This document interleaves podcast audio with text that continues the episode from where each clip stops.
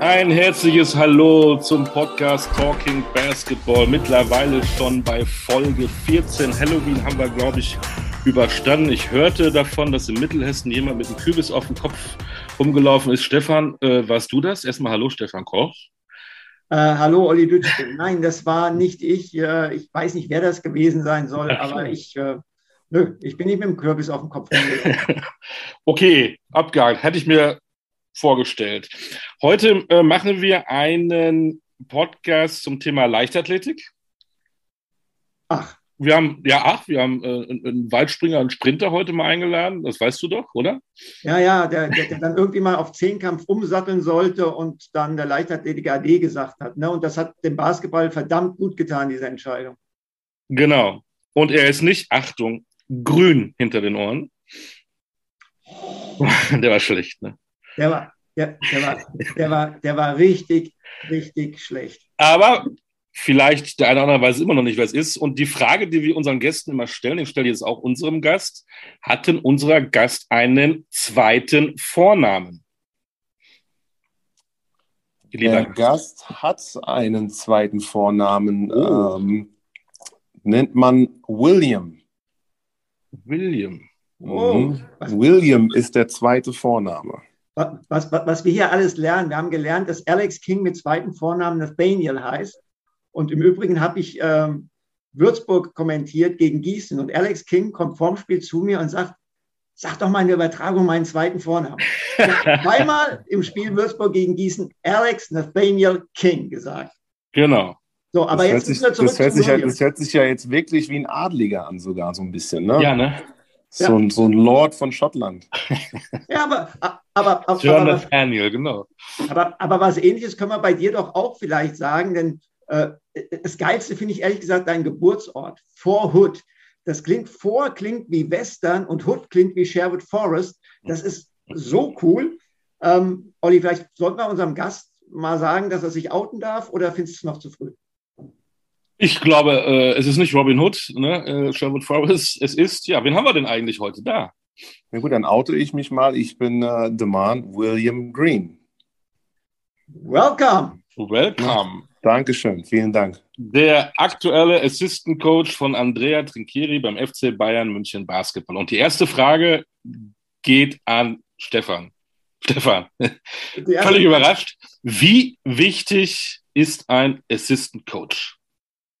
Unfassbar wichtig. Also ein Assistant Coach ist in ganz vielerlei Hinsicht wichtig. Ich glaube, dass du als Head Coach ähm, ein etwas anderes Beziehungsgeflecht zu deinen Spielern pflegen musst, vielleicht als es ein Assistant Coach kann. Also ein Assistant ist wirklich eine Art Brücke. Äh, ein Assistant ist in vielen Dingen wichtig, Individualtraining, taktische Vorbereitung, auch so ein bisschen den emotionalen Stress, den der Head Coach hat, vielleicht hier und da mal auch ein bisschen auszubalancieren. Und äh, ist ein ganz wichtiger und äh, ich glaube, äh, Desmond ist prädestiniert für diese Rolle, aber eben nicht dauerhaft, sondern ich glaube, wir werden ihn irgendwann auch als Head Coach äh, auf hohem Niveau erleben dürfen.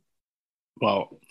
Desmond, ich stelle dir die gleiche Frage. Wie wichtig ist ein Assistant Coach? Äh, erstmal danke für das äh, Kompliment, Stefan. Also ich bin jetzt direkt rot geworden, als du das am Ende hier erwähnt hast, äh, dass klar. ich irgendwann mal auf hohem Niveau äh, auch als Trainer zu sehen sein werde. Das, das freut mich zu hören, dieses positive Feedback. Ähm, aber zu dem anderen kann ich da dem Stefan äh, wirklich nur, nur zustimmen. Also die, die, die Rolle allgemein als Assistant Coach ähm, sind in vielen Aspekten gleich. Ähm, natürlich jetzt bei so einem Team, was wir haben, äh, Euroleague-Mannschaft, wo wir jetzt nicht nur einen Zwölfer-Kader haben, sondern wirklich einen sehr, sehr breiten Kader. Äh, man hat schon als, als Head Coach immer Probleme oder es ist immer schwierig, mit zwölf unterschiedlichen Charakteren umzugehen. Aber wenn du dann in so einem Kader hast mit 17, 18 Spielern, sind nochmal sechs, sieben Charaktere mehr, die du da zufriedenstellen musst, ähm, dann ist es natürlich wichtig, dass du da deine zwei bis drei Assistant Coaches ähm, an, an der Seite hast, die ihm da, wie, wie gesagt, äh, ausgleichen, äh, mit den Spielern reden, ein Training führen, einen Kaffee trinken gehen, äh, Videoanalyse machen. Also diese ganzen anderen Dinge, die auch ein Head Coach schon auch macht, aber ähm, das versuchen natürlich die Assistant Coaches viel mehr zu erledigen, weil natürlich der, der, der Hauptjob, sich für das Spiel vorzubereiten, äh, taktisch von, von A bis Z, das nimmt so viel Zeit äh, in, in Anspruch, äh, dass die Assistant Coaches natürlich da so viel wie möglich äh, Ballast oder Arbeit äh, von dem Head Coach natürlich äh, wegnehmen äh, wollen oder auch müssen. Frage dazu. Oh, Entschuldigung, Stefan. Ja, ich, ich will mal ganz kurz nachhaken. Äh, du hast gesagt, in München, ihr seid ja nur mehr als ein Assistant Coach. Teilt ihr das so ein bisschen auf, dass du für die Spieler XYZ verantwortlich ist, bist, äh, dass Slaven Rimac für die Spieler, was weiß ich, ABC verantwortlich ist und so weiter und so fort? Oder gibt es die Aufteilung nicht? Genau, das hatten wir letztes Jahr auch schon gehabt. Also wir haben Spieler aufgeteilt. Also das haben wir zu, auf jeden Fall am Anfang der Saison so gemacht, dass jeder Trainer so seine vier bis fünf Spieler bekommt, ähm, gerade für den Anfang. Aber jetzt mittlerweile sind wir jetzt schon auf, auf dem Stand, dass, dass jeder mit jedem da kommuniziert. Also ich habe natürlich so meine Spieler, äh, mit denen ich ein bisschen oder die ich enger unter meine Fittiche nehme so wie auch äh, Slaven Rimac, der ja ein Kroate ist, natürlich einen ganz anderen Bezug äh, zu den Serben oder Kroaten hat wie ich, zu den Amis zum Beispiel. Also da, da spiegelt sich dann schon so eine ähm, Vertrauensbasis, Verbundenbasis, die Sprache und so weiter, das spielt dann auch eine große Rolle.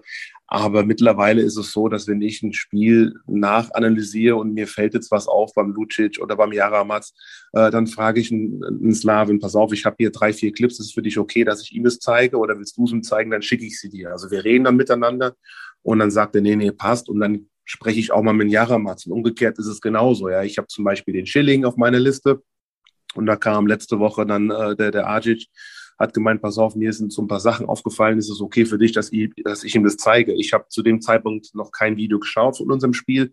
Da habe ich gemeint, ja klar, perfekt, dann, dann brauche ich mir den Gavin beim Spiel nicht anschauen, mach du das. Schick mir nur diese Clips, die du äh, ihm gezeigt hast, damit ich halt auch sehe, worüber du mit ihm gesprochen hast, dass ich nicht, weiß ich nicht, einen Tag oder zwei Tage später oder nach dem nächsten Spiel die gleichen Thematiken anspreche. Also wir reden da miteinander also mittlerweile sind wir jetzt auf dem Level, wo, wo jeder mit jedem da kommuniziert und eine Analyse macht. Aber am Anfang haben wir schon so eine Liste bekommen. Und ich sage mal so ein paar Wochen haben wir uns dann wirklich auch nur äh, für diese Spieler uns, äh, um uns gekümmert. Wie sehr muss denn das Verhältnis zum Headcoach aussehen? Ist es eine Zweckgemeinschaft? Es ist von Hierarchie geprägt. Er ist der Chef, also du respektvoll dahinter. Wie freundschaftlich darf das denn sein? Auf Augenhöhe? Wie ist es bei euch in, in Bayern? Und vielleicht Stefan, wie war es bei dir früher?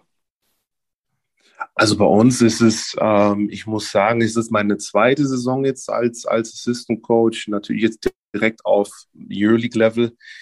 Ähm, das ist schon sehr familiär, würde ich sagen. Also das ist, ähm, da kommt definitiv der, der Italiener aus, aus Trincheri raus. Die sind ja immer sehr familienbezogen und das merkt man bei uns auch. Also wir haben immer sehr, sehr gute Stimmung. Wir lachen viel, wir haben viel Spaß, wir, wir, wir essen dann auch gemeinsam. Also wir versuchen jetzt nicht nur den, den Basketballpunkt da immer gemeinsam in, in Meetings äh, rüberzubringen, sondern wir sitzen dann auch mal äh, nach dem Training in der Küche. Trincheri äh, kocht dann eine Pasta oder wir bestellen uns was zu essen äh, essen dann gemeinsam und, und äh, reden dann auch mal über andere Sachen. Also das ist schon ein sehr, sehr gutes Verhältnis, ähm, was ich da letztes Jahr auch schon äh, die Erfahrung machen konnte, ist, ist dieses Jahr genauso. Haben wir jetzt dieses Jahr zwei neue Trainer dazu bekommen, einen Athletiktrainer und, und Slaven, aber das ähm, geht genauso äh, familiär weiter, wie, wie es letztes Jahr in dem Coaching-Staff gewesen ist. Stefan, war es bei dir ähnlich? Hast du auch gekocht für deine Assistant Coach oder haben die von vornherein schon Essen bestellt? Also wir, wir, wir, haben auf jeden Fall öfters zusammen gegessen. Äh, ich glaube, gekocht, gekocht habe ich ehrlich gesagt nie. Sage ich ganz ehrlich, ähm, das habe ich nie. Ähm, Koch hat nicht gekocht. Schade. Nein, Koch hat nicht gekocht, äh, das muss ich ganz ehrlich sagen. Aber das, was Desmond sagt, stimmt 100 Prozent. Du brauchst, du brauchst diese äh, Beziehung. Also ich, ich, ich mache jetzt ähm, ein Ulm-Spiel und freue mich riesig drauf. Thorsten Leibenhardt, ehemaliger Assistant Coach von mir, Tylen McCoy, ehemaliger Assistant Coach von mir. Ähm, Menschen, mit denen ich eine ganz enge Beziehung gepflegt habe und immer noch pflege und denen ich unheimlich viel zu verdanken habe, äh, die mir unheimlich viel Input gegeben haben. Und äh, auch unsere Beziehung hat sich weit über Basketball hinaus erstreckt. Da wurde auch immer über Privates äh, gesprochen. Und ich glaube auch, dass so eine Atmosphäre im Coaching-Staff ähm, erfolgsfördernd ist. Jetzt sind wir beim Podcast zum Thema Trainer. Nein, wir spulen jetzt mal in, zurück in das Leben von Desmond Green und wir gehen zurück ähm, nach Aschaffenburg in die Basketball-Hochburg. Übrigens, falls es irgendwie jemand interessiert, 15 Minuten von mir entfernt. Ich wohne im Rottgau, ich weiß nicht, ob du das kennst. Ja, ja kenne ich. Auch, äh, hätte ich das gewusst. Aber damals Hochburg Damenbasketball, ne? nicht Herrenbasketball. Möglicherweise. Aber der Desmond Green äh, hat ja erstmal mit Basketball ja gar nichts zu tun gehabt. Ähm, was deine ersten Schritte waren es tatsächlich Leichtathletik oder hast du wie viele andere auch erstmal gekickt, Fußball gespielt? Nee, ich wollte, ich wollte kicken, ähm, als ich so sechs, sieben Jahre alt war, ähm, aber hat sich aus bestimmten Gründen nicht ergeben. Und dann hat meine Mutter mich zum Leichtathletik geschickt und ja, da bin ich dann ziemlich lange hängen geblieben. Also insgesamt waren es ungefähr neun Jahre, die ich dann ähm, auf der Bahn verbracht habe. Und du warst ja gar nicht so schlecht, ne? Ich habe gelesen, äh, 6,80 Meter Bestweite beim Weitsprung und 11,3 Sekunden. Äh, das schafft äh, über 100 Meter, das schafft äh, Stefan noch nicht mal mit dem Auto. Ja, also das war zu meinen jungen Jahren, also das war diese, die, diese Bestzeiten habe ich aufgestellt, ja, relativ kurz bevor ich aufgehört habe. Mit 15 habe ich aufgehört, also ich glaube, dann war ich auf jeden Fall noch 14, äh, waren das meine, meine Abschlusswerte, also 6,80 äh, Weitsprung und, und 11,3 über, über 100 Meter dann, ja. Und, und, und warum hast du aufgehört? Ich meine, das sind ja phänomenale Werte für einen 14-Jährigen, also zumindest so aus äh, aus, aus meiner Sicht hat sich da einfach gereizt, eine Kugel in die Hand zu nehmen, Mannschaftssport zu betreiben, den Ball ins Spiel zu bringen? Naja, ich habe nebenbei, also so, so ganz ohne Basketball war ich da nicht. Es gab halt diesen typischen Schulsport. Ich war auf einer, war auf einer Hauptschule in Aschaffenburg und da hatten wir Schulmannschaft, äh, Schulmannschaft Basketballteam, Schulmannschaft Handballteam, Fußball, auch Volleyball. Also gab es immer diese ganz klassischen Stadtmeisterschaften in, in all diesen Sportarten. Im Fußball haben wir sang und lang äh, immer verloren, weil dann diese ganzen, vor allem Gymnasium in Aschaffenburg, da haben diese ganzen Victoria Aschaffenburg Fußballer gespielt. Also die haben ja, glaube ich, 11-0, 12-0, 15-0 immer verloren. Also da haben wir gar keine Chance gehabt. Volleyball und Handball war schon besser, aber wir waren sehr gut im Basketball. Und das war so, wo ich halt Basketball gespielt habe. Also einfach Schulsport und ein bisschen auf der Straße mit Freunden, äh, ein bisschen Streetball, aber nie irgendwie so, okay, das ist was, worauf ich extrem Lust habe. Und dann kam halt dann dieser Übergang. Nach diesen letzten Werten im Leichtathletik wollte mein Trainer mich zum, zum Zehnkämpfer machen, äh, weil ich halt auch andere Dinge gut machen konnte, wie Dreisprung, Hürdenlauf, Hochsprung vor allem auch. Da habe ich auch sehr, sehr gute Werte erzielt. Aber da gab es einfach zu viele andere Sportarten, die mir nicht gefallen haben. Also ich habe 1000 Meter, ich habe es gehasst. Ne? Äh, äh, Kugelstoßen und Speerwerfen, so das Ganze. Das war nicht so mein Ding. Mein Ziel war das, äh, wie Karl Lewis, äh, Olympischen Spiele teilzunehmen im, im Weitsprung und 100 Meter. Das war damals mein Vorbild. Und äh, das wollte ich sportlich ähm, auch versuchen hinzubekommen. Und das heißt, da haben uns dann damals so ein bisschen die, die Meinungen dann auseinandergebracht. Äh, ich habe dann jetzt nicht einen anderen Leichtathletiktrainer gesucht, sondern zur selben Zeit waren wir halt, wie gesagt, mit der Schulmannschaft, haben wir uns für die bayerische Meisterschaft sogar qualifiziert. Und dann kam so ein Trainer aus Aschaffenburg, hat mich gefragt, ob ich nicht mal vorbeikommen möchte. Und dann bin ich dann zum äh, TUS damals hieß es, äh, C-Jugendtraining mal vorbeigeschaut. Und dann bin ich da hängen geblieben, einfach weil es Spaß gemacht hat aber gar nicht mit dem Gedanken, okay, jetzt bin ich 15 und äh, ich will jetzt in die NBA oder was auch immer, was heutzutage die 15-Jährigen als, als Ziel haben, sondern für mich war das einfach nur, okay, ist ja leicht, ich keine Lust mehr. Ich spiele einfach jetzt ein bisschen Basketball, äh, Teamsport, da waren auch viele Freunde von mir aus der Schule. Also das war wirklich nur ein Spaßfaktor über viele Jahre, einfach nur, nur Basketball zu spielen. Was ich ja da interessant finde, du machst einen Sport, wo du auch echt talentiert bist mit absolut guten Werten und im Prinzip hat der Trainer das dann versaut, dass du nicht da eine Karriere gemacht hast?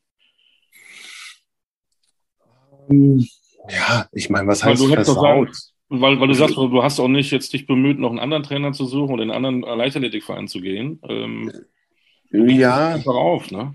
Ja gut, aber ich meine, irgendwo kann ich ihm oder irgendwo bin ich ihm auch dankbar. Ähm, ich glaube, dass er viel an meinen athletischen Fähigkeiten, die ich in diesen Jahren äh, angeeignet habe, ähm, auch ihm zu verdanken, die ich halt dann auch später im, im Basketball auf irgendeine Art und Weise umsetzen konnte. Also ähm, hat es natürlich schon ähm, auf diese Art und Weise mir geholfen, ähm, ja, ein athletischer Spieler auf dem, auf dem Basketballfeld zu sein. Jetzt, jetzt äh, hast du dann in Aschaffenburg mit dem Basketball angefangen. Wie kam dann der erste Kontakt mit Würzburg, mit Holger zustande? Ähm, ja, etwas längere Geschichte auch. Also als ich angefangen habe mit 15, ähm, ist aus meinem Aschaffenburger Verein damals Uli Panzner ähm, nach Würzburg gegangen. Der hat dann schon gesagt, ey, komm mit äh, nach, nach, äh, nach Würzburg. Diesen erst, meine Mutter hat es dann nicht erlaubt, weil noch jung, 15, 16, nee, nee, mein Sohn bleibt zu Hause. Dann ist ein Jahr später ein weiterer Aschaffenburger nach Würzburg gegangen, äh, Barisch, äh, so 2,15 Meter oder ich glaube knapp 2,20 Meter Türke. Ähm, der hat auch gesagt, ey, komm nach, nach Würzburg. Und so, meine Mutter, nee. Und dann, als ich 17 Jahre alt war, haben wir dann so ein Probetraining organisiert, äh, haben die mich eingeladen. Dann hat mein bester Freund mich nach Würzburg gefahren. Hab dann da mittrainiert, damals Nico Wucherer, Christian Merz, äh, Marco Leine, äh, Dirk, Robse, die ganzen, habe dann einfach da mitgespielt. Und ähm, ja, dann weiß ich noch eine Situation, wo der Christian Merz, ich weiß nicht, Stefan Koch, du kennst ihn wahrscheinlich noch, der hat immer die, die, die Korbleger relativ hoch abgelegt, ne, weil er recht klein war, so 1,75 oder knapp, knapp 1,80 und wollte natürlich nie geblockt werden. Ne. Also hier der 2,20 Meter Barich und so hat es nie geschafft. Und äh, dann bin ich mit meinem 1,85 angekommen und habe seinen Korbleger da weggehauen. Ähm, und dann nach dem Training kam halt der, der Geschwindner so nach dem Klassiker, wo willst du denn nächstes Jahr rumhüppe? ja, und ich, keine Sprache, ich so, was meinst du, rumhüppe? Ja, wo willst du denn nächstes Jahr spielen?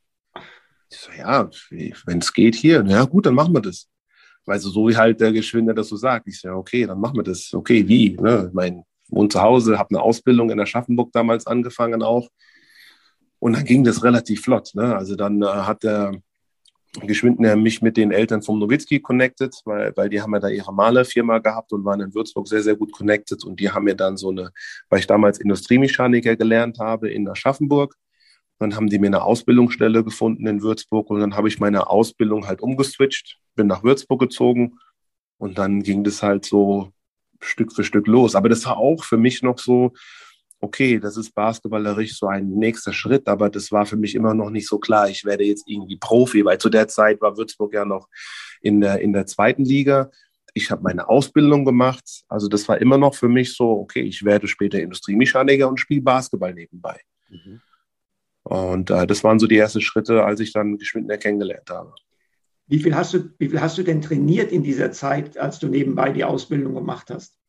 Ja, da ist das Training natürlich schon äh, äh, flöten gegangen. Also dieses klassische Vormittagstraining konnte ich gar nicht machen, weil meine Ausbildung hat halt angefangen, früh ist so ein Industriebetrieb, 6, 7 Uhr geht es dann da in der Firma los bis 15, 16 Uhr. Und dann hat das Training für mich erst begonnen. Und das, ich habe ich hab noch zweieinhalb Jahre Ausbildung vor mir gehabt, als ich nach Würzburg gegangen bin. Also ich habe über die Zeit dann immer nur äh, mein Abendstraining machen können, entweder halt in Würzburg ähm, bei der ersten Mannschaft oder halt in Rattelsdorf. Rattelsdorf war dann damals wie halt äh, Kooperationspartner von, von Würzburg. Und dann musste ich halt dann abends nach meiner Ausbildung halt dann eine Stunde, eineinhalb nach Rattelsdorf fahren, um da zu trainieren diese Vormittagstraining oder mit Geschwindner waren halt dann entweder in Würzburg vor dem Abendtraining oder halt an Feiertagen, wenn halt, wenn ich nicht arbeiten musste oder halt dann an einem Wochenende. Also die ersten zwei, zweieinhalb Jahre kam das Training mit, mit Geschwindner äh, sehr, sehr, sehr, sehr kurz. Wann hast du denn dann gemerkt, dass das alles auch was bringt, dass du auch auf einmal auch andere Sphären erreichen kannst? Äh, Schrägstrich ich könnte sogar äh, Basketballprofi werden? Das kam auch spät. Also ich habe meine Ausbildung beendet und ähm, dann war halt damals der Klassiker, was mache ich, Zivildienst oder, oder Bundeswehr. Äh, Robert Garrett und Nowitzki, die waren in der Bundeswehr vorher, in dieser Sportfördergruppe. dadurch, dass ich da auch im erweiterten Nationalkader auch war, habe ich auch die Möglichkeit hab, gehabt, dann auch diesen, diese Sportfördergruppe beizutreten. Und den gleichen Weg habe ich dann auch gemacht. Also ich habe meine Grundausbildung gemacht in der Bundeswehr, äh, zwei Monate. Und danach gehst du in diese Sportfördergruppe, wo du vom Sport halt freigestellt oder für den Sport freigestellt wirst. Und dann konnte ich anfangen, intensiv ähm, zweimal am Tag zu trainieren. Oh, aber da war ich hm, knapp 21, 20, ja, so zwischen 20 und 21 war das. Und ja, dann habe ich so gemerkt, okay, durch dieses mehr Training am Tag, mehrere Stunden, hat sich das, hat sich vieles, vieles äh, schnell, schnell weiterentwickelt. Und ja, dann habe ich dann die Möglichkeit bekommen, dann auch äh, in Würzburg dann meine Spielzeit mal zu sammeln. Damals unter Pitt und dann kam Gordon Herbert, äh, der mich extrem gepusht hat in, in meinem äh, dritten Jahr Würzburg. Und ja, dann ging das Schritt für Schritt. Und dann musste ich eine Entscheidung treffen. Dann war ich natürlich mit der Bundeswehr fertig. Mhm. Äh, habe ja damals sogar verlängert. Also du hast immer die Möglichkeit gehabt, noch einmal um, um zwölf Monate zu verlängern. Mhm. Das habe ich dann auch gemacht, um, um einfach diese Zeit ähm, zu nutzen, weil ich meine, man bekommt finanziell, äh, bekommt man dann auch ein bisschen Geld von der Bundeswehr, weil damals in Würzburg war jetzt nicht so, dass ich äh, von dem Würzburg-Gehalt äh, da leben konnte. Also da gibt es, glaube ich, heutzutage ganz andere Gehälter für Spieler in dem Alter. Und äh, das habe ich nochmal zwölf Monate genutzt. Das war echt äh, sehr, sehr gut für mich. Und das hat mich dann so weit gebracht, dass ich dann, sagen wir mal, annähernd einen, einen guten Vertrag nochmal über zwei Jahre in Würzburg unterschreiben konnte, zwei Jahre da gespielt und dann nach Leverkusen gegangen. Also so wirklich den Profi, den Stempel Profi aufgedrückt würde ich sagen 21, 22. Mhm. Wie ist denn aus Demont William Green Desmond geworden? Ähm, das hat sich so entwickelt, als ich dann 97 nach Würzburg gegangen bin, hat Geschwindner damals angefangen auch mit diesem berühmten Starnberg äh, Trainingscamp äh, mit, mit, mit Rudern und, und, und Basketball da zu, zu connecten. Und dann waren wir in Starnberg und haben dann da zwei Wochen übernachtet. Und dann früh gab es halt immer Ruder-Sessions und da war halt damals auch schon, äh, weiß ich wenig, also Robse klar, Burgi und so.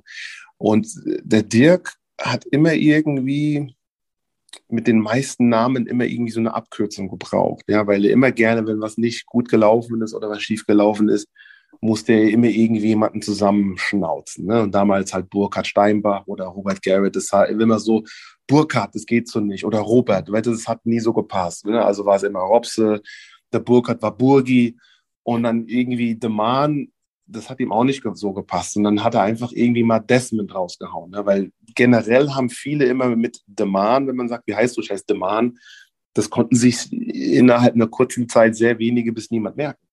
Also hat er gesagt, Desmond. Das kann ich mir einfach merken. Das hört sich auch ein bisschen aggressiver an. Das gefällt mir, Desmond. Ich so, okay, dann halt, dann halt Desmond. Weißt du, wenn es dir passt, ist ja okay. okay. Dann haben wir ein Jahr später, ähm, damals war das noch DSF, Deutsche Sportfernsehen, ein Spiel gehabt, Würzburg in Leverkusen. Und dann kam der Leverkusener Hallensprecher zum Marvin Willoughby ja, die kommen ja die, die Hallensprecher immer an, wenn sie Probleme mit irgendwelchen Namen haben, wegen der Aussprache, dann fragen die manchmal die Spieler vor dem Spiel. Dann ist er zum Marvin gegangen, so, ja, wie wird die Nummer Null ausgesprochen? Ja, Olumide Oyedeji. Ja, haben damals auch den Olu gehabt. Ja. Und der mit der Nummer sieben, Deman, Deman Grene, oder wie, wie spricht man das aus? Nee, den Namen, Nachname Green, das ist wie die Farbe, aber nicht Deman, sondern Desmond. Okay, dann hat er halt da ein S irgendwie da reingequetscht und es war halt ein Fernsehspiel und dann hat er halt das ganze Spiel halt immer irgendwie halt Desmond Green, Desmond Green, Desmond Green. Ja, du musstest ja auch ständig genannt werden, weil du wahrscheinlich ständig gescored hast und den Laden gerockt hast. Wahrscheinlich, ja. Das, naja, wobei zu der Zeit glaube ich noch nicht so, aber ein paar habe ich bestimmt schon reingeschmissen. Aber auf jeden Fall war das so, dass meine Oma das Spiel angeschaut hat und hat dann beim DSF angerufen und, und hat sich beschwert und hat gesagt, da heißt nicht Desmond Green, da heißt Daman Green. Na, also so hat sich dieses Desmond entwickelt. Und dann nach so vielen Jahren habe ich halt gesagt, okay, mein, mein Basketballname ist halt Desmond. Das ist für die meisten irgendwie einfacher zu, zu merken. Und familiär, die mich halt schon lange kennen, von Geburt an, ist halt natürlich Deman. Ähm, jetzt, jetzt, mal auf den Punkt. Nervt dich das, Desmond? Oder ist dir das Schnurz und Piep egal? Oder ist es dir lieber, wenn die Leute Demands sagen? Nee, mich nervt es nicht. Also wenn ich irgendwie manchmal eine E-Mail schreibe, je nachdem an wen, oder, oder eine, eine WhatsApp, dann schreibe ich mittlerweile auch drunter Desmond. Also kommt immer darauf an, an wen ich das schreibe.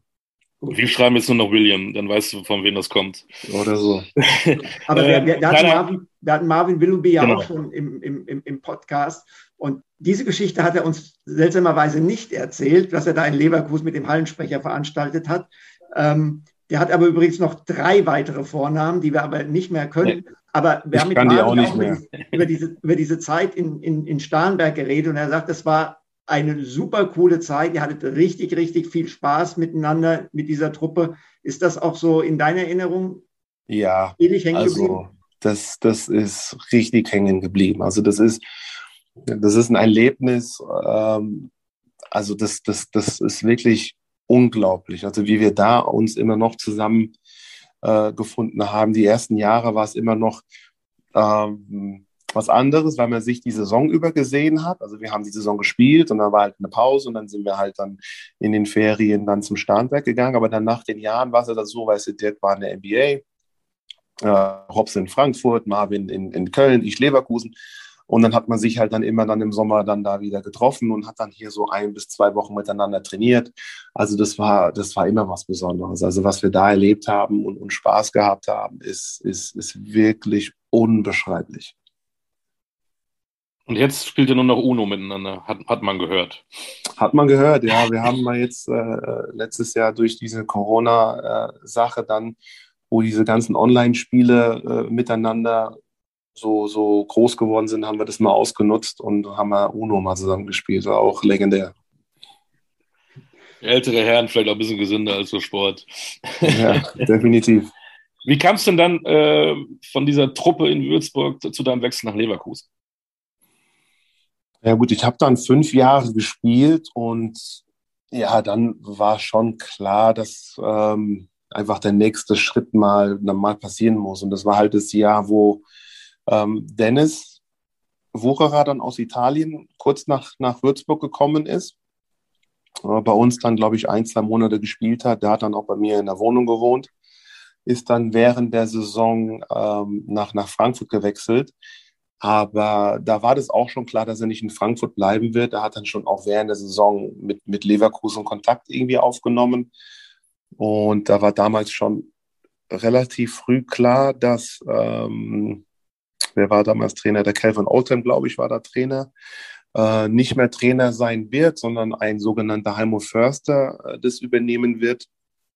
Und dann haben wir mit Würzburg mal in Hagen gespielt. Dann kam Heimo Förster zum Spiel. Und dann haben wir uns danach mal unterhalten und da hat halt da großes Interesse äh, gezeigt, ähm, dass er mich aus Würzburg nach, nach Leverkusen holen möchte äh, mit, mit ähm, Dennis Wucherer zusammen. Und er hat mir dann auch so erzählt, in welche Richtung der da gehen möchte, mit, mit vielen jungen Deutschen zu spielen, äh, den Spielzeit zu geben. Und äh, hat er mir damals auch schon gesagt, dass er halt Interesse hat an, an Sven Schulze und so weiter. Also es hat sich so von der Idee, die er hatte, zu der Zeit äh, sehr, sehr gut angehört. Ob es dann letztendlich so passieren wird, konnte ich damals noch nicht so einschätzen, aber für mich hat es sehr, sehr interessant geklingt. Und dann habe ich mir auch gesagt, okay, fünf Jahre Würzburg, mal, mal was Neues probieren, ist, ist auf jeden Fall wichtig für den nächsten Schritt. Und Frankfurt war auch an, an, an mir interessiert. Und dann habe ich einen Termin gehabt, habe mir diese Termine sogar an einem Tag gelegt. Irgendwie habe ich um zwölf oder um, um eins einen Termin mit Gunnar Wöbke in Frankfurt damals gehabt, habe mir sein Angebot angehört und das, was die sich da so vorstellen. Und dann habe ich mich ins Auto gesetzt, bin weiter nach Leverkusen gefahren. Das war nochmal so eine Stunde, eineinhalb. Und ähm, ja, im Vergleich zu diesen beiden, sagen wir mal, Angeboten und, und Perspektive, die mir da geboten worden ist, hat mir Leverkusen äh, insgesamt besser gefallen. Und dann habe ich mich entschieden, nach Leverkusen zu gehen. Und, und, und nach Leverkusen wurde es noch Berlin, Bamberg, Bayern, die, die man heute die drei großen Bs nennt. Und hast ja. du für alle die gespielt. Kannst du mal für uns so einen Vergleich ziehen, wie diese Vereine aufgestellt sind, was A, Professionalität betrifft und B, aber auch Atmosphäre? Okay, äh, fangen wir mal mit Atmosphäre an. Also ich glaube, dass das in der Zeit, wo ich gespielt habe, ähm, die beste Atmosphäre, man sagen muss, war schon, glaube ich, Bamberg. Also da war es ja wirklich dafür bekannt, wenn du nach dem Spiel rausgehst, hast du noch drei, vier Stunden Ohrenpiepsen. Und ähm, das ist wirklich so gewesen. Also da die Halle, da war es von der Atmosphäre natürlich schon, äh, muss man wirklich sagen, sensationell. Ähm, in, in Berlin auch, also damals, als ich gespielt habe, habe ich noch in der Max-Schmeling-Halle gespielt, die für mich immer noch, glaube ich, die beste Halle in Europa ist, ähm, da zu spielen. Und da haben wir auch sehr, sehr gute Spiele und, und super Atmosphären gehabt.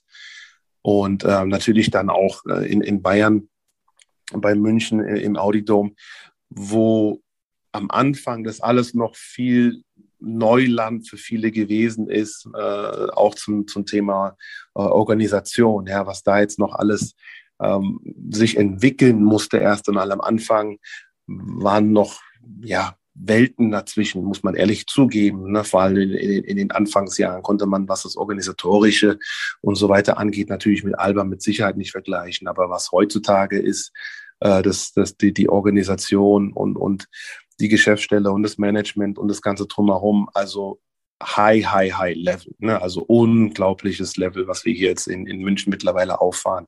Also das hat sich die letzten ja, 10, 11, 12 Jahre extrem, extrem weiterentwickelt und, und das jedes Jahr Stück für Stück mehr. Und ja, also vergleichen kann man das, wie gesagt, insgesamt jetzt gar nicht äh, mit, mit anderen Vereinen. Klar ist Alba immer noch ein Top-Verein in Europa, top organisiert mit, mit äh, guten Leuten im, im Management. Bamberg die letzten Jahre, ja, hat man ja gesehen, ja, viel auf und ab, gute Jahre mit Bauermann gehabt, gute Jahre Fleming, gute Jahre Trinkeri und jetzt die letzten Jahre wirklich so, so ein Auf und Ab. Ähm, sieht so aus, dass sie sich jetzt momentan so ein bisschen gefangen haben, äh, vor allem in, in der BBL. Aber ähm, ist jetzt in den letzten Jahren, glaube ich, zu einem Verein geworden, was da jetzt nicht so eine Konstanz drin hat wie jetzt Bayern oder Alba. Kleinen Sidekick von mir, äh, Stefan, du darfst gleich weitermachen. Neben den drei großen B warst du ja auch in, ich hätte fast gesagt, in Griechenland. Das war ja Griechenland. Äh, ganz kurz, unter welcher Überschrift würdest du diese Zeit in Larissa ähm, werten? An was denkst du da gerne zurück oder an was denkst du da gar nicht gerne zurück? Also Larissa geht für mich in so eine Kategorie, wo ich sagen würde, es war auf jeden Fall eine tolle Erfahrung. Also ähm, wenn du die Möglichkeit hast, als, als, als deutscher Spieler im, im Ausland zu spielen und, und auch, ja, wenn ich jetzt persönlich betrachten möchte, auch gut. Äh, also ich glaube, ich habe da in, in Griechenland knapp in der Saison knapp 15 Punkte Schnitt gemacht. Ähm, ist, ist, schon, ist schon gut. Und ähm, super Land, Larissa auch eine sehr, sehr schöne Stadt. Natürlich äh, bekannt dafür, äh, jetzt im, im Basketball-Know-how, die Gehälter, was natürlich immer ein großes Problem ist. Da erinnere ich mich natürlich nicht gerne zurück, äh, wenn man sein, sein Gehalt nicht bekommt. Uh, das ist natürlich schon sehr, sehr nervig gewesen. Aber insgesamt war es trotzdem eine tolle Erfahrung, mal in einer anderen Liga zu spielen, um sich mit, mit anderen Spielern da zu messen. Und ähm, nee, ich bereue das äh, auf keinen Fall. Und äh, ist halt jetzt ein Jahr im Ausland nur gewesen. Es gibt äh, viele deutsche Spieler wie, wie Benzing, die jetzt über viele Jahre im, Ausland spielen und, und auch gut, äh, ähm, was, was, was ich sehr, sehr gut finde. Ähm, aber bei mir war es halt ein Jahr und ich glaube, das hat insgesamt dann auch gereicht. Mhm. Jetzt hat, jetzt hat Olli so ein bisschen das internationale Fenster geöffnet. Heißt, wir sprechen jetzt auch mal über Nationalmannschaft äh, Vize-Europameister 05, WM 06, Peking 08. Waren das die drei Highlights? Ja, ich meine, das waren schon die Highlights, ähm, definitiv. Äh, weil, weil 2005 war es meine erste Europameisterschaft und 2006 dann meine erste Weltmeisterschaft und 2008 Olympia. Also das sind natürlich dann von den Wettbewerben her ähm, wenn man nur den Wettbewerb betrachtet, schon international die, die, die drei Highlights, das auf jeden Fall.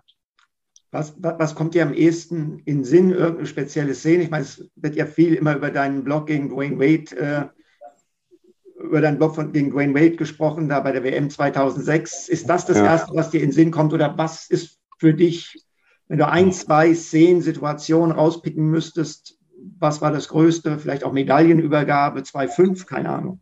Ja, es gibt so einige Momente, die einfach da jetzt schnell in den Sinn kommen. Klar, der, der Block Dwayne Waits, das, das bleibt immer hängen und, und ähm, das wird auch immer hängen bleiben, definitiv. Aber wenn ich jetzt so auch an 2,5 denke und äh, im Basketball weiß man, Spanolis ist, ist ähm, einer der besten Spieler in Europa gewesen und, und sich mit ihm im Finale dazu messen, ähm, das war einfach großartig und, und ähm, ja, ich kann mich einfach daran erinnern, dass nach dem Spiel äh, er dann zu mir gekommen ist und, und hat gemeint, also unglaublich selten gegen so einen Verteidiger gespielt wie gegen dich. Ja? Also ähm, das ist zum Beispiel etwas, was da so einem immer hängen geblieben ist und ähm, wir seitdem dann auch immer so recht guten Kontakt weiter aufrecht gehalten haben, wir viele Spiele gegeneinander gespielt haben. Und ähm, ich auch immer das Gefühl gehabt habe, wenn wir gegeneinander gespielt haben, dass er sich das gemerkt hat. Und seitdem er mir das gesagt hat, ähm, habe ich immer gestruggelt gegen ihn. Also das hat mir immer so ein Gefühl gegeben, nee, der, der wird mich heute nicht gut verteidigen, äh, dem mache ich das Leben schwer. Also das ist, dieses Gefühl habe ich immer so irgendwie gehabt, dass dann auf dem Court ähm, wollte er es mir, wollte er mir zeigen. Äh, also das ist so ein bisschen hängen geblieben durch diese, durch diese EM 2005 und ähm, was positiv und auch negativ ein bisschen hängen bleibt, ist halt die, die Weltmeisterschaft 2010, wo wir gegen Argentinien gespielt hatten. Ich glaube, da habe ich, ähm, was Punkte angeht, mit Sicherheit mein bestes Länderspiel gehabt da gegen die Argentinier. Ich weiß jetzt nicht mehr ganz genau, 21 oder 23 Punkte. Also ich war wirklich äh, ähm, on fire. Also die konnten mich dann nicht stoppen. Und dann hatten wir noch eine Possession gehabt, ja, führen und, und ich habe den Ball in der Hand und weiß ganz genau, weiß, wenn ich den Wurf losbekomme, das, das Ding ist drin und äh, ich kann den Dagger setzen. War aber für ein, zwei Sekunden einfach ein bisschen zu nachlässig und äh, mein Gegenspieler schlägt mir den Ball aus der Hand und geht in die andere Richtung, die scoren und ja, wir verlieren das Spiel. Also das, das bleibt auf jeden Fall auch hängen. Also wie gesagt, positiv wie auch negativ. Da fällt mir auch mal eine, eine Frage an, wieder irgendwie auch an beide, weil du gerade sagst, du hast es noch so im Kopf, dieses Spiel gegen Argentinien wie viele Spiele von den vielen Spielen, die du gemacht hast, hat man denn dann eigentlich im Kopf? Wenn ich jetzt sagen würde, da und da hast du gegen den und den gespielt, würdest du dich sofort daran erinnern? Oder ist da auch viel gelöscht? Ah, da ist auch, da ist auch viel gelöscht. Also das ist, also ich glaube, von meinen 115 Länderspiele, die es, glaube ich, insgesamt waren, werde ich mich mit Sicherheit nicht an alle 115 erinnern können. Also äh, an denen, wo ich gut gespielt habe, bestimmt. äh, den, wo ich schlecht gespielt habe, kann ich mich wirklich auch nur an eins erinnern. Ähm, das war gegen die, das war gegen die Franzosen, war das, glaube ich, bei irgendeiner Meisterschaft. Also da ging, da ging gar nichts. Da ging offensiv, defensiv, da ging wirklich nichts. Und ähm, da war ich so schlecht und habe mich so schlecht gefühlt, ähm, dass danach geht es immer zu diesem Tunnel an der Presse vorbei, äh, Kabine. Ich direkt bei der Presse hängen geblieben bin und stehen geblieben bin und habe gesagt, pass auf, das, der, die Niederlage geht auf meine Kappe. Also das war eine, eine, reine Katastrophe, was ich heute gemacht habe. Und daran kann ich mich noch erinnern. Also das war, das war ein Grottenspiel von mir. Entweder Franzosen oder Litauer, ich weiß es nicht mehr ganz genau. Einen von den beiden auf jeden Fall. Dann, wenn wir bei den Spielen äh, sind, äh, wenn man auch über dich liest, dann ist ja auch ein Spiel immer, äh, was erwähnt wird, ähm, wo du eigentlich nur 37 Sekunden äh, auf dem Court warst und nicht einmal den Ball berührt hast. Ähm, das letzte Finalspiel gegen Alba 2014 mhm. zur deutschen Meisterschaft. Ja. Irgendwie ja äh, auch ein Kuriosum, ne? Aber ich denke, da denkst du auch sehr gerne dran zurück. Ja, absolut. Äh, ich meine, das war für mich generell ein sehr, sehr, sehr schwieriges Jahr, weil ich ähm, vor allem in der Saison äh, dann schon angefangen habe, ein bisschen Probleme zu bekommen mit meinen Verletzungen, äh, die ich über die Karriere bekommen habe. Diese Verletzung in Berlin und dann mein Achillessehnenriss auch in, in München. Und in dem Jahr mit dem Pensum, was wir da gefahren sind, natürlich mit unserem alten Coach äh, Pesic, habe ich schon während der Saison gemerkt, mir tut alles immer mehr und mehr weh.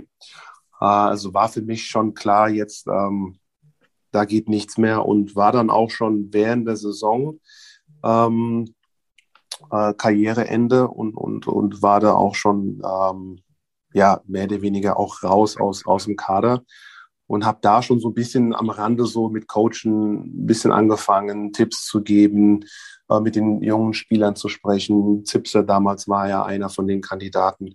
Und dann hat sich halt dann äh, Djedovic verletzt äh, in den Playoffs. Ähm, Zipser hat sich damals verletzt, noch so ein anderer junger Spieler. Und dann haben uns halt deutsche Spieler gefehlt. Und dann wurde ich halt so, ja, sagen wir mal, mehr oder weniger halt aktiviert, damit wir halt auf der Bank äh, genug deutsche Spieler sitzen haben. Und ja, dann so durch den, wie ich mit der ganzen Situation in der Saison umgegangen bin äh, mit Pesic, mit dem ich viel gesprochen habe, äh, dem ich da auch viel dankbar bin, vor allem auch äh, dem mit mentalen Aspekt, weißt du, wenn die Karriere zu Ende geht und dann den nächsten Schritt zu machen, äh, der mir da sehr, sehr gute Tipps auch gegeben hat, war das einfach so ein bisschen eine, eine, eine ja, Dankbarkeit zeigen. Ich meine, hätte man auch vielleicht zwei Minuten eher machen können, dass ich zwei Minuten 37 spiele. Aber so knausig bin ich nicht. Und da war das so, pass auf, Desmond, hier komm noch mal rein. Ähm, deine Saison, deine Karriere geht zu Ende. Und ähm, ja, das war, das war echt nochmal cool. Ich weiß auch, glaube ich, dass Marco hinter die Bank gesprintet ist auf seinen Vater zu und, und er hat ihm da nochmal diesen Hinweis auch gegeben. Und ähm, ja, das ist dann einfach nochmal so eine ähm, Dankbarkeits- ähm, Geste. Ähm, für mich waren es 37 Sekunden, die ich überhaupt nicht lächerlich sehe. Es gibt viele, die denken sich, okay, weißt du, 37 Sekunden und der Typ feiert der deutsche Meisterschaft. Ähm, da steckt einfach viel, viel mehr dahinter. Weißt du, dieses, in diesen 37 Sekunden auf dem Spielfeld äh, ging einfach in meinem Kopf diese, diese 15 äh, Jahre Karriere, 16 Jahre Karriere einfach dann so wie ein Zeitlupe durch den Kopf und es hat sich einfach gut angefühlt. Ganz egal, ob ich den Ball angefasst habe oder nicht, aber man steht auf dem Spielfeld und, und kann das einfach, diese, diese Energie und diese Vibration einfach nochmal auf dem Feld spüren. Mhm. Jetzt ähm, hast du gerade gesagt, äh, deine letzte Saison war ja wirklich von Verletzungen überschattet. Ist in dieser Saison erst dieser Entschluss gewachsen, weil du eben auch gesagt hast, dass Svetislav Pesic da auch viel dich beraten hat. Ist da erst der Entschluss gewachsen, später mal Coach zu werden oder stand das schon vielleicht auch früher für dich fest? Das stand früher schon etwas fest, nur noch nicht so ganz genau in welche Richtung. Also als ich noch Spieler war, habe ich auch so ein bisschen angefangen, so ein, so ein Fernstudium, gemacht, äh, Fernstudium zu machen, was Athletiktrainer angeht. Also das war so mein erster Gedanke, als ich so 30, 31 war, dass ich so gerne in diese Richtung gehen möchte. Dann so mit 33, 34 habe ich mir gedacht, ein bisschen eine Kombination zu finden aus Athletiktrainer und ähm, wie man das heutzutage nennt, Player Development Coach, äh, was es ja damals auch in Amerika ja auch schon gab. Habe auch da mit dem Pagic mal auch drüber gesprochen, der zu dem Zeitpunkt damit noch nichts irgendwie anfangen konnte, Individualtrainer. Ähm, das sollen die Assistant Coaches machen, so nach dem Motto. Ähm, also das war so eine Schiene, wo ich mich gesehen habe, äh, was ich da gerne gemacht hätte in einem Verein, Athletiktraining und äh, Play Development. Ähm, dann war meine Karriere dann vorbei und dann habe ich so ein, so ein Schnupperjahr gemacht ähm, bei uns in der Pro B. Äh, bei, bei Oliver Kostic, der der Head Coach war, mal so äh, am Seitenrand so ein bisschen hospitiert, bisschen geschnuppert, mal ein paar, paar bisschen mitgemacht bei den Trainings, ein paar Drills, mit ein paar Spielern ein bisschen was trainiert und ähm, dann war ich halt dann das Jahr nach dem Schnupperjahr dann auch offiziell Assistant Coach von ihm und dann bin ich mehr in diese Assistant Coach Rolle reingegangen. Aber damals Pro B, wo wir auch in, in München hatten, habe ich diese Rolle eigentlich übernommen, die ich machen wollte. Also wir hatten keinen Athletiktrainer, also habe ich zwei, drei Jahre lang das Athletiktraining gemacht.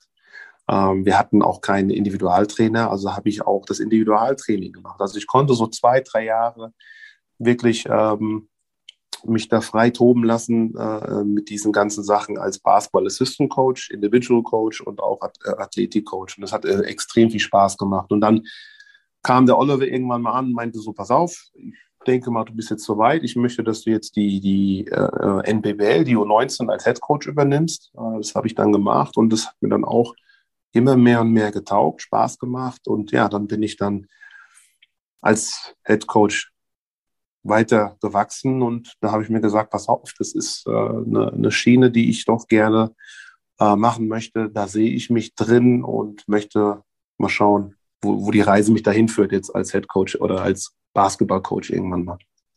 Und jetzt bist du auf den Spuren von Stefan Koch.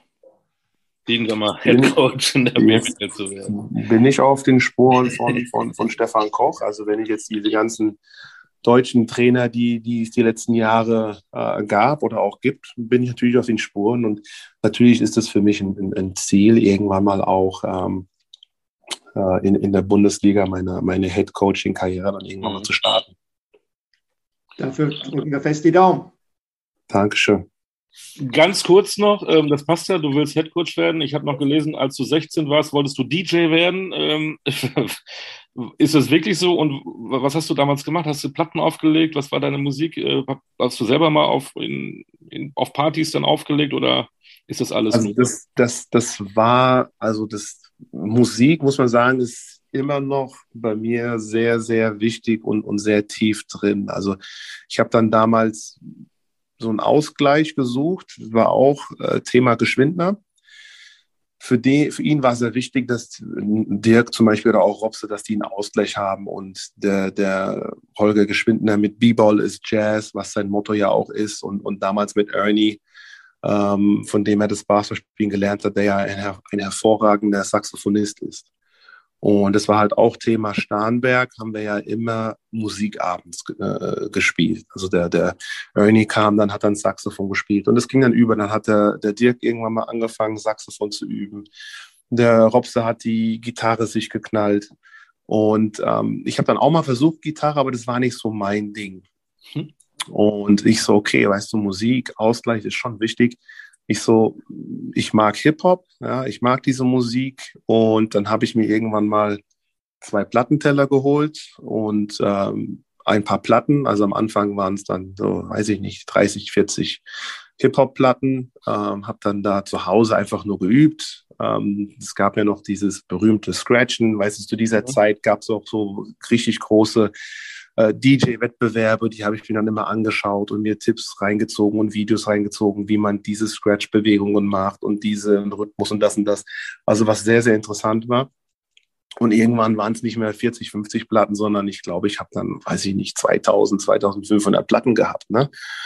Also war, war ein Riesending und das habe ich sehr, sehr lange gemacht. Immer zu Hause für mich, habe Kassetten gemacht, ähm, CDs gemacht, an Freunden gegeben wenn der Marvin mal großen Besuch aus Hamburg hatte, haben wir so eine Hausparty gemacht, ein bisschen, dann habe ich halt aufgelegt. Damals in Würzburg gab es noch Darko, der so Beats gemacht hat. Der Marvin war der Rapper, ich war der DJ. Also wir haben dann Musik zusammen gemacht.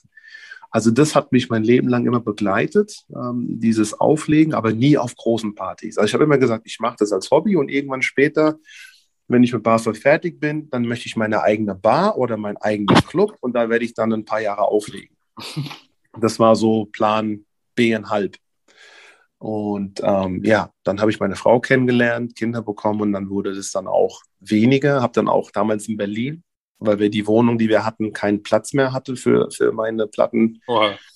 Dann habe ich das alles verkauft in Berlin. Ne? Also das ist etwas, was ich heute noch sehr, sehr nachsauer. Ähm, dann haben wir das verkauft und dann war ziemlich lange Pause, Ruhe, so was Musikmachen angeht. Und dann habe ich zu meinem 30. Geburtstag, hat dann meine Frau mit, mit Freunden zusammengelegt und dann habe ich wieder so, so ein DJ-Pult bekommen äh, äh, von, von Numark, weißt du, so ein elektronisches Ding, ja. wo du deinen Computer anschließen kannst, also du brauchst keine Platten mehr. Und ja, dann, dann habe ich wieder so ein bisschen Zeit gefunden, das ein bisschen gemacht.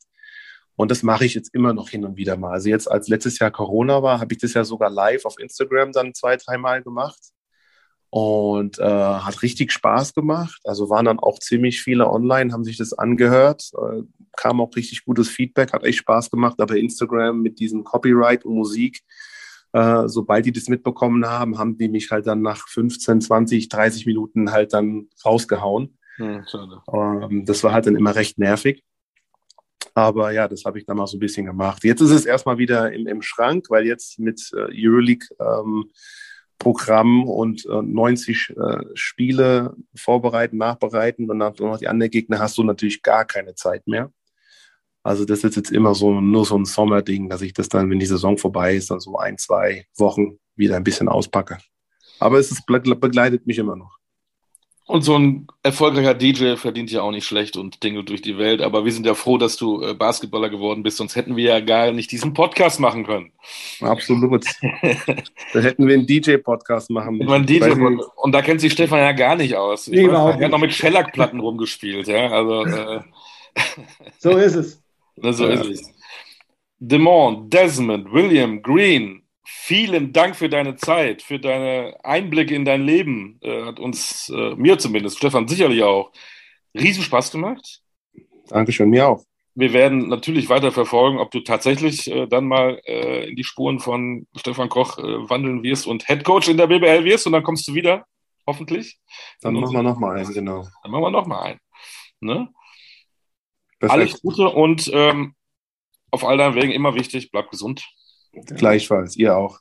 Danke, Desmond. Hau rein. Auf jeden Fall. Bis bald. Stefan, auch dir vielen Dank. Ne? Und du legst jetzt auch ein bisschen auf zu Hause, machst noch ein bisschen Musik in deiner Küche, damit deine Familie auch mal ein bisschen gute Stimmung hat. Da fällt mir ja. mal eine wunderbar, gab eine Radiosendung bei WDR 2, sehr doppeldeutig, die hieß Gut aufgelegt. Und ah, gut aufgelegt gut. waren wir heute auch, denke ich, bei dem Podcast. Perfekt, top. In diesem Sinne, alles Gute. In 14 Tagen hören wir uns wieder bei Talking Basketball. Tschüss, Desmond. Tschüss, Stefan. Bis bald. Ciao, ciao. Ciao.